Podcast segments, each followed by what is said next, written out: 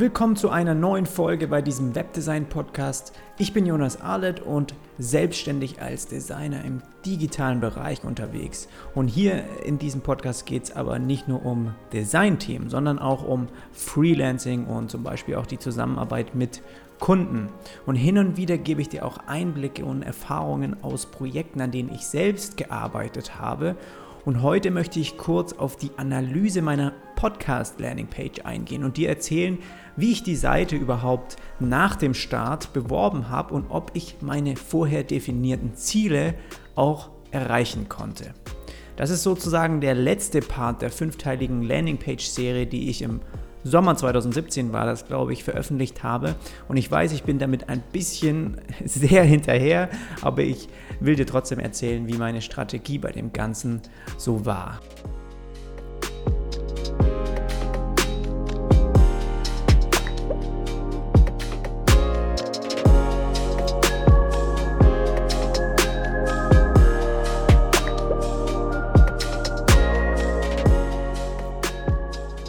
Weiß, ich bin absolut hinterher mit diesem Thema heute, aber ich habe mir gedacht, irgendwie besser spät als nie. Und vielleicht erinnerst du dich noch an die Landingpage-Serie, die ich letzten Sommer veröffentlicht habe. Ich habe dich auf meinem YouTube-Channel und auch auf meinem Blog mitgenommen und dir einen tiefen Einblick in die Planung, in das Konzept und auch das Design gegeben und versucht auch dir so ein bisschen zu veranschaulichen, wie mein Design und mein Denkprozess beim Gestalten einer Landingpage so ist.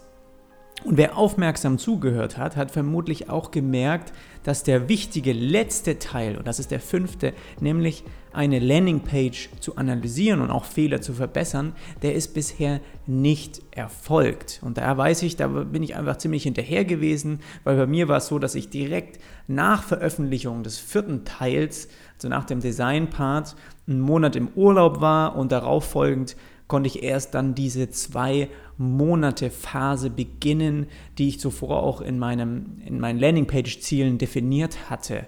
Und das war sozusagen dann Oktober und November und dann im November ging dann der, schon der Weihnachtsstress los und es war mir einfach nicht möglich, das alles noch schnell zusammenzufassen. Ich habe es aber so ein bisschen nebenher beobachtet und mir auch die Statistiken notiert ähm, ja, und ich habe auch dann halt auch erst in den, nach dem Urlaub sozusagen wieder angefangen, neue Podcast-Folgen zu produzieren und zu veröffentlichen. Und deswegen konnte ich auch die Zahlen natürlich auch erst dann äh, versuchen zu erreichen, als ich wieder aus dem Urlaub zurück war. Ich habe lange darüber nachgedacht, diesen fünften Teil der Landingpage-Serie einfach wegzulassen, weil, weshalb ich, ich habe mir so gedacht, das Ganze ist für dich vielleicht auch nicht so interessant, weil es ja eigentlich eher so mich persönlich betrifft, ja, ob ich meine Ziele damit erreicht habe. Und es ist, ist jetzt nicht so ein relevantes Design-Thema, aber mir hat einfach seit der Veröffentlichung der anderen Parts einfach so ein Abschluss gefehlt und deshalb möchte ich heute kurz mit dir diesen, diesen Nachbericht sozusagen durchgehen und vielleicht ist für den einen oder anderen da schon auch was dabei, wo man so ein bisschen lernen kann oder auch bei Kundenprojekten irgendwie vielleicht versuchen, das mit einzubringen, so ein paar Ideen. Also Landingpage-Auswertung und die definierten Ziele. Was so als Tools habe ich verwendet einfach ganz klassisch äh, Google Analytics und dann habe ich für den Podcast, der ist bei SoundCloud gehostet, dort habe ich die Statistiken auch verwendet, um eben zu schauen, wie viele Wiedergaben zum Beispiel mein Podcast hatte und wo der am meisten abgespielt wird und woher die Besucher kommen und so weiter. Und der Analysezeitraum, der bezieht sich also dann ab dem Monat Oktober zwei Monate, das habe ich definiert gehabt. Und die definierten Ziele waren, das kannst du dir auch, ich verlinke dir das nochmal in den Show Notes, das kannst du dir auf jeden Fall nochmal auf YouTube auch genauer anschauen, wie ich diese Ziele und auch die Zielgruppe definiert habe. Ähm, das ist ein sehr theoretischer Teil, aber wie ich finde auch sehr, sehr wichtig bei einem Projekt. Und meine definierten Ziele waren, in zwei Monaten acht Podcasts zu veröffentlichen, also acht neue Folgen, die zusammen dann 2000 Mal abgespielt werden. Und das, als ich diese ganze Landingpage-Serie gemacht habe und auch der Grund, warum ich die Landingpage überhaupt äh, quasi auf meiner Seite mit einbinden und layouten wollte, war, dass eben zu wenig Leute auch diesen Podcast gefunden haben und zu der Zeit wirklich hatte ich vielleicht 20 bis 50 Plays pro Folge, weil er einfach noch nicht bekannt war. Und deswegen war dieses Ziel auch 2000 Wiedergaben für diese Podcasts schon auch hoch gesetzt. Und ich habe es auch so gut wie erreicht. Es waren in den zwei Monaten allerdings sieben Podcast-Folgen, die ich ähm, veröffentlicht habe und nicht acht. Und das war, glaube ich, weil ich zu der Zeit auch ziemlich viel ähm, Videos auf YouTube noch ähm, gedreht habe oder geschnitten habe und ist mir einfach dann entfallen. Habe mir gedacht, ja, lasse ich einen, einen weg. Ähm, zusammen haben aber diese sieben Podcast-Folgen trotzdem über 2000 Wiedergaben gehabt, das heißt 2490 genauer gesagt. Und das hat mich natürlich gefreut. Also damit habe ich dann so den Durchschnitt, den ich letztes Jahr erreichen wollte, auch geschafft. Und zusätzlich wollte ich auch so als kleinen Bonus in den Podcast iTunes Charts in der Design-Kategorie bei, bei neu und beachtenswert auftauchen. Und das ist was, wo eben die iTunes-Redaktion regelmäßig immer wieder neue Podcasts featured, die irgendwie neu rauskommen und die sie ganz nett finden. Das habe ich nicht erreicht und ich weiß ehrlich gesagt auch nicht, was ich hätte anders machen können, um auf dem Radar von, den, von diesen Redakteuren aufzutauchen. Das wäre mit Sicherheit ein super kostenloser Werbeboost gewesen, weil viele, ich weiß es auch aus erster Hand, dass, dass viele, die dort auftauchen von Tag 1 an und die haben vielleicht gerade mal zwei Folgen rausgebracht, wirklich direkt 1000 Plays pro Folge bekommen, ähm, weil sie dann eben wie auf diesen, bei diesen Charts einfach sofort da sind. Aber da ich schon frühzeitig auch gemerkt habe, dass, das, dass dieses Ziel einfach vermutlich nicht erreicht werden kann, musste ich mich nach so einer Alternative, nach, nach anderen Werbestrategien umschauen. Aber dazu erzähle ich dir gleich auch nochmal mehr. Das zweite Ziel, das ich hatte, war insgesamt, weil die Landingpage natürlich als Unterseite auf meiner Website online ging. Das war dann sozusagen diesen gesamten Website-Traffic damit auch ein bisschen zu steigern, weil ich natürlich die Landingpage dann auch ein bisschen versucht habe zu bewerben. Und da war das Ziel, innerhalb von zwei Monaten 5000 einzelne Besucher auf die Website zu bekommen und damit die Chance auf eine neue Projektanfrage zu erhöhen. Das heißt 5000 einzelne Besucher wirklich getrennte. Und ähm, ich, das fällt mir jetzt gerade auf, dass ich hier bei diesen Notizen nicht wirklich ähm, aufgeschrieben habe, wie, wie bisher die Besucherzahlen waren. Aber ich kann dir sagen, dass pro, Monat das vielleicht bei 1000 lag oder bei 1500. Ähm, ja, das heißt, es sind so im Schnitt so 2000, glaube ich, so ungefähr 2000 mehr als in der Regel. Ähm, und in den vordefinierten zwei Monaten war mein Podcast oder die Landingpage dann unter den Top 3 der am meisten aufgerufenen Seiten auf meiner Website. Und ich muss sagen, dass sie auch heute noch wirklich sehr oft über Google gefunden oder angeklickt wird. Das Ganze hat sich für mich also in der Hinsicht definitiv gelohnt und kannst du auch selber mal schauen, wenn du einfach mal Design Podcast eingibst bei Google, dann taucht zum Beispiel die Landingpage auf oder auch vor allem, wenn du Design Podcast Deutsch eingibst, ja, dann, ähm, das war sozusagen auch ein, eine meiner Ziele, dass bei, bei diesen Keywords einfach diese Podcast-Landing-Page dann auftaucht und ich die, die User sozusagen abfangen kann, die Designer, die das vielleicht mal suchen. Und die 5000 einzelnen Besucher habe ich aber nicht erreicht. Es waren 3263 Nutzer. Und davon, das ist eben das Besondere, waren allerdings 74% neue Seitenbesucher, was mir auch dann neue Zuhörer gebracht hat und darum ging es bei dem Ganzen. Vermutlich kamen viele auch durch die Werbemaßnahmen, die ich nach dem Start der Landingpage gemacht habe, dann auf die Seite. Ähm, ja, aber ich, so wie ich das jetzt gerade sehe, also ich habe 3000, da habe ich mich vielleicht gerade versprochen. Also ich weiß, ich hatte so 1000 glaube ich, bevor ich die Landingpage gestartet hatte, hatte ich vielleicht in guten Monaten mal 1000 einzelne Besucher, also unterschiedliche auf meiner Website, auch überwiegend durch die Blogartikel und nach der Landingpage, also habe ich vielleicht 1000 mehr gehabt im Monat, ja. Ähm, also nicht sonderlich viel, aber ich glaube, die Ziele, die ich dahinter erreichen wollte, das hat dann schon funktioniert. Also die Landingpage hat definitiv so eingesetzt, wie ich es mir erhofft hatte. Und zusätzlich ging es mir darum, mit der Landingpage auch mit der Dokumentation auch neue potenzielle Kunden zu überzeugen und die Chance sozusagen dann auch auf eine neue Projektanfrage zu erhöhen. Und in der gemessenen Periode von diesen zwei Monaten habe ich insgesamt drei Projektanfragen bekommen. Also das hat definitiv auch funktioniert. Kann man jetzt nicht genau sagen, ob das wegen dieser neuen Landingpage war oder weil ich die so gut äh, nebenher dokumentiert habe oder weil ich dadurch einen neuen Case Study aufbauen konnte. Ich glaube, mehrere von solchen Faktoren spielen dann da mit eine Rolle, aber es hat definitiv, glaube ich, gewirkt und man arbeitet, man denkt sich einfach wieder in so ein neues Projekt rein und wenn man das sozusagen auf seiner eigenen Plattform veröffentlicht, ist das immer ein Bonus für, für Kunden, die vielleicht gerade einen Designer in dem ähm, digitalen Bereich suchen.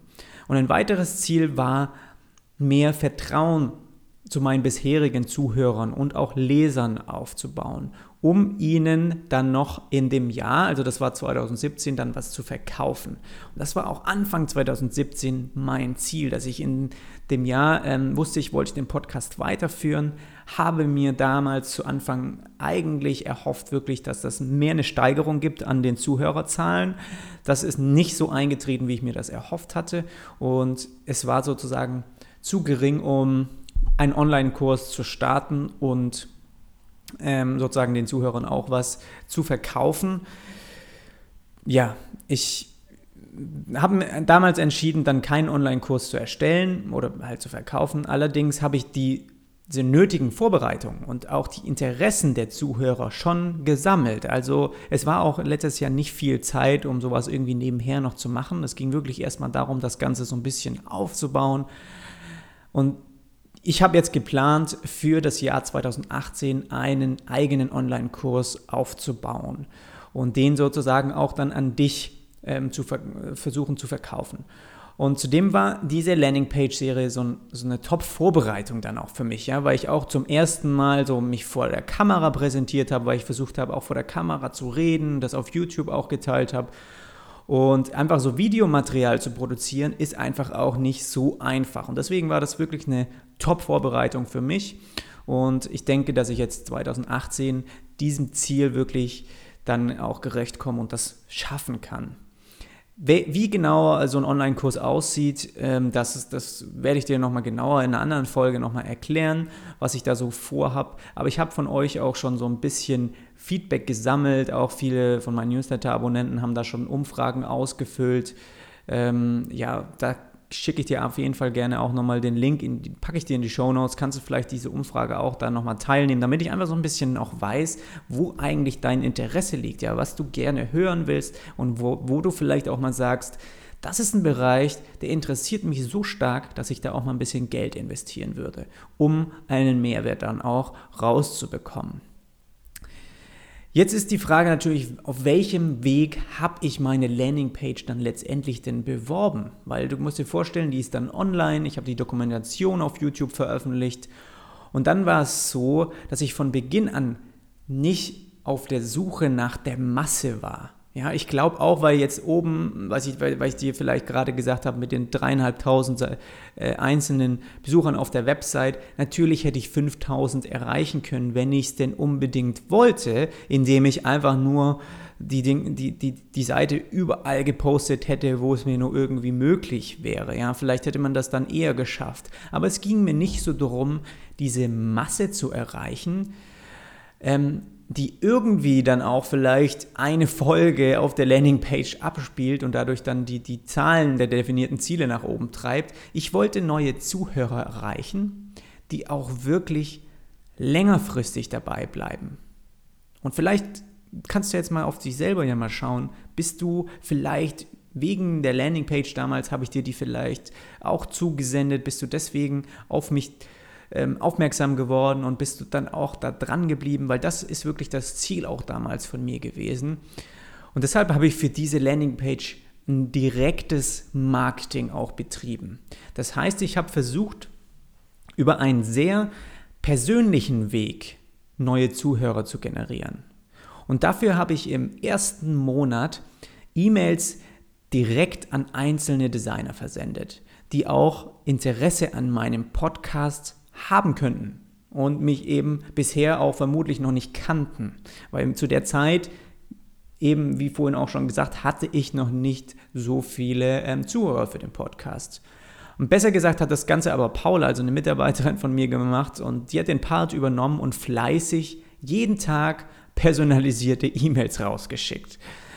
Wir haben uns also ein bisschen unterteilt und um diese E-Mails persönlicher zu machen, habe ich sozusagen den Empfänger in der Nachricht dann persönlich beim Namen genannt. Das war das erste. Ein Projekt von ihm oder ihr auch angesprochen und dann auch Grüße an die Stadt der Person gesendet. Und das waren dann so drei Parameter, die das Ganze sehr speziell gemacht haben, aber auch erstmal natürlich für jede Person rausgesucht werden mussten. Das war natürlich auch Arbeit. Aber das half der ganzen Werbestrategie nicht wie so eine Massenmail rüberzukommen und eher dann eben auch geklickt zu werden. Und da meine Zielgruppe auch eher so eine Nische ist, war es für mich diese Arbeit schon wert. Wie habe ich jetzt diese anderen Designer gefunden, beziehungsweise wie habe ich die kontaktiert? Also erstens war so über kreative Plattformen, die du auf jeden Fall bestimmt auch kennst. Wenn du Kontakt zu einer bestimmten Zielgruppe suchst, dann fragt man sich ja oder fragt dich ja am besten, wo sich diese Zielgruppe auch tummelt.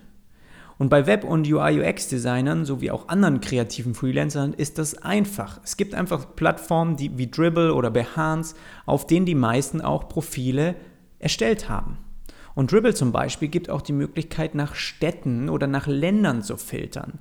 Und mit dieser Funktion bin ich sozusagen jede Woche eine andere Großstadt durchgegangen und habe mir Profile angeschaut, die zu meiner möglichen Zielgruppe passen. Und das hört sich jetzt nach viel Arbeit an, das, das war es ehrlich gesagt natürlich auch, aber das habe ich nebenbei gemacht. Also sprich, wenn ich mal irgendwie ähm, im Zug unterwegs war oder geflogen bin oder abends im Bett. Und die meisten Profile, die haben auch ihre persönliche Website dann verlinkt gehabt und diese Liste dann Zusammen mit dem Namen und der Stadt und einem interessanten Projekt aus ihrem Portfolio habe ich sozusagen an Paula weitergegeben und sie hat dann die E-Mails verfasst und auch versendet. Und insgesamt habe ich auf diesem Weg, also das scheint jetzt irgendwie total wenig zu sein, ich habe 121 Nachrichten verschickt. Ähm, ich glaube sogar ein bisschen mehr, ein paar habe ich mir gar nicht notiert. Ja, ich weiß, es klingt wenig, aber die, die Resonanz sozusagen, das Feedback war dann schon hoch. Also ein direktes Feedback, wie, wie viele neue User dann davon wirklich jetzt regelmäßig reinschalten, die habe ich natürlich nicht. Aber ich habe auch viele Antworten auf die E-Mails bekommen und auch die Wiedergabezahlen der Folgen sind danach dann auch gestiegen. Und das ist letztendlich das, was ich auch wollte, dass das vielleicht auch nochmal weiterempfohlen wird für den einen oder anderen Designer und sowas. Und ich habe, mir ist da was ganz Wichtiges aufgefallen, als ich diese ganzen ähm, Designer rausgesucht habe, die auch hier in Großstädten in Deutschland leben und denen versucht habe, E-Mails zu senden. Da ist mir wirklich was aufgefallen. Das ist so ein Ratschlag an alle und auch an dich, ähm, die ich finde, die du wirklich sofort umsetzen solltest. Weil du glaubst nicht, wie wahnsinnig schwierig es bei vielen Freelancern und auch bei Designern war, eine nützliche Kontakt-E-Mail-Adresse rauszufinden. Und ich bin ja quasi mal in die Rolle von so einem potenziellen Kunden geschlüpft und es war bei zu vielen Designern einfach viel zu schwer, einen Kontakt zu knüpfen. Weil oft war die E-Mail-Adresse, musst du dir vorstellen, sehr versteckt, auch wenn ich auf die Website gekommen bin und nicht offensichtlich von der Startseite aus erreich, erreichbar oder es gab dann nur sagen wir mal, so ein Kontaktformular zum Ausfüllen. Also solltest du auch immer versuchen, beide Optionen anzubieten. Und viele auf den, den Plattformen haben auch gar keine Website verlinkt gehabt oder sich noch nicht mal eine erstellt.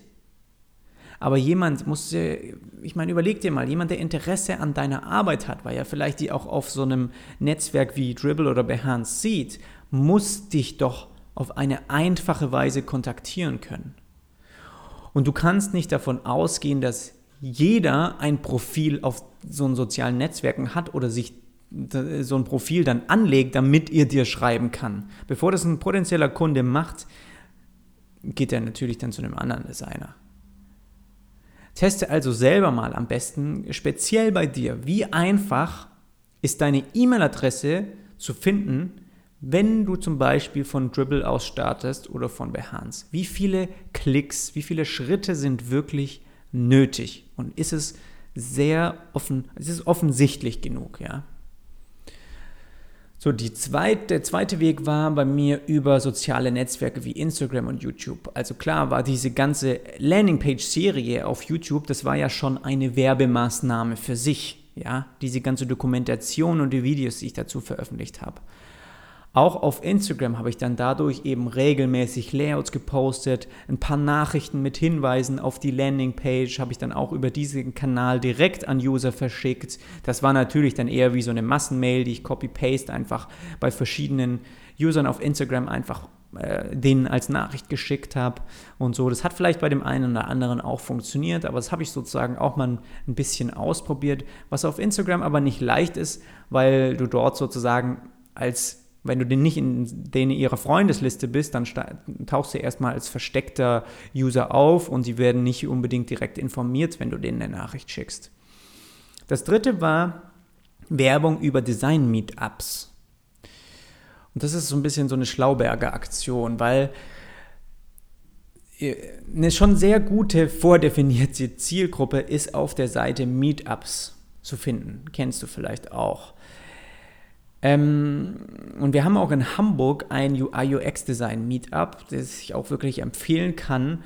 Und den Teilnehmern wollte ich einfach direkt mal von diesem neuen Podcast erzählen. Und deshalb habe ich Paula dann darauf angesetzt, einfach mal allen Teilnehmern eine Nachricht zu schicken. Und circa bei der Hälfte wurde dann sozusagen mein Account von der Seite gekickt, aufgrund eben von Spam. Und klar, da war mir danach auch war logisch, ja, dass sie da irgendwie so einen Filter mit eingebaut haben. Und klar ist das auch Spam, aber irgendwie in meinen Augen auch eine Menge Mehrwert für Designer. Ja. Mit, dem, mit dem Podcast will ich ja kostenlos anderen Designern helfen und sie müssen nicht dafür irgendwas bezahlen oder sowas. Ich will sie auch nicht irgendwie abziehen. Aber so war es eben und das war auch eine gute Erfahrung. Ich habe sozusagen dadurch mein, mein Profil verloren, musste mich dann nochmal neu anmelden. Ähm, der eine oder andere hat es da, dadurch vielleicht noch entdecken können, aber das haben sie einfach ziemlich schnell dann bemerkt, dass das immer wieder die gleiche Nachricht ist. Und ja, dazu haben sie dann eben auch automatisiert irgendwelche Filter integriert. Die bessere Variante ist natürlich dann definitiv als Empfehlung für dich einfach zu dem Design Meetup zu gehen und den Leuten dort dann von dem Podcast einfach dann zu erzählen oder von der, der Landingpage oder von deinem Projekt und was auch immer. Das waren sozusagen die Wege, die ich benutzt habe, um das einfach das Ganze so ein bisschen zu bewerben ähm, ich habe es natürlich auch hier im Podcast immer wieder genannt und auch in den Show Notes verlinkt und so. Und allgemein war ich da schon sehr zufrieden. Natürlich ging es mir auch in erster Linie so ein bisschen darum, dir einfach mal einen Einblick zu geben, wie ich so eine Landingpage aufbaue und das zu nutzen, um einfach meinen eigenen Podcast damit gleich zu bewerben und sozusagen so ein bisschen ein realeres Projekt daraus zu machen, ist, glaube ich, in beider Seite Interesse so. Das hat dir auch was gebracht und mir persönlich natürlich auch. Ähm, ja, aber es gab trotzdem im Layout, das, das hast du vielleicht auch gesehen, wie ich das erstellt habe. Und da gab es im Nachhinein natürlich auch ein paar Verbesserungen, die ich dann getätigt habe, was mir einfach so über die Zeit hin aufgefallen ist. Und da kannst du mir gerne auch nochmal Feedback geben, falls da irgendwas, falls, falls dir da irgendwas ins Auge gestochen ist. Ähm, das kannst du dir auch im, im Video nochmal genauer, also zu diesem Podcast heute habe ich auch nochmal ein Video gedreht und das kannst du dir dort nochmal genauer anschauen, was für Verbesserungen ich dann nochmal getätigt habe. Das ist einmal kurz zusammengefasst. Ähm, die, die, da gibt es so eine Slideshow drin, die habe ich überarbeitet oder versucht. Es ist bisher so, dass dort nur diese Top-Folgen, also einige wirklich von Hand ausgewählte Folgen dargestellt werden. Und das dient eben dazu, dass derjenige, der auf die Landingpage kommt, nicht vielleicht die letzten fünf Folgen automatisiert angezeigt bekommt, sondern wirklich handverlesen, so die beste Ware, sage ich mal, damit sie ihn eben auch gleich überzeugt, ja.